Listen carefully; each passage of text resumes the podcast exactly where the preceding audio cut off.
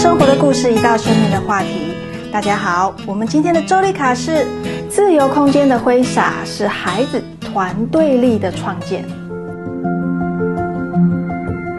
孩子们的天性也是喜欢涂鸦。记得我们小时候很爱在课本上随意乱画，或者是随手捡树枝、石头，就在泥土、沙滩、柏油路上乱画。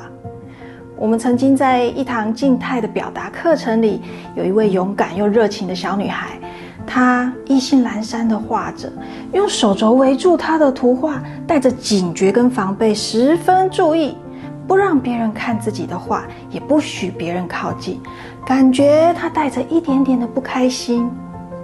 几次陪着小女孩建构她的故事线之后，我们征求同意。聚集了所有的孩子，陪着他一起分享了他的故事。在分享的过程中，女孩眼睛突然变亮了，因为她看见所有的孩子都被自己的故事吸引，很专心、意犹未尽，又期待续集的那个神情。接下来，她慢慢的开始主动照顾身边的人，也给予他们建议。陪伴其他的孩子们一起跨过画到一半卡关的时候，孩子们也用崇拜的眼神来跟他互动。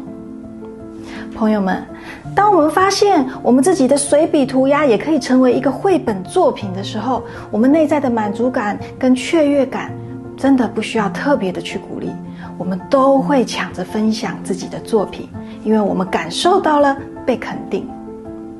小女孩在故事的结尾，她创造了一个彩蛋猜谜，带动了所有人积极的去寻宝。这一刻，小女孩的大方，让我们一边感动，也一边回味。孩子们发展出的自信与团队力，真的出乎我们意料之外。我们成人也是的哦，我但是我们有更多的方式来表达我们心里的世界，就像是绘本。借由故事的主人公，他谈自己的理想，由剧情来带出我们面对未来的态度。那剧终呢，就意味着我们准备好了，要一起投入下一个冒险的旅程喽。关于本期话题有任何反馈和疑问，都欢迎留言哦。我们下次见。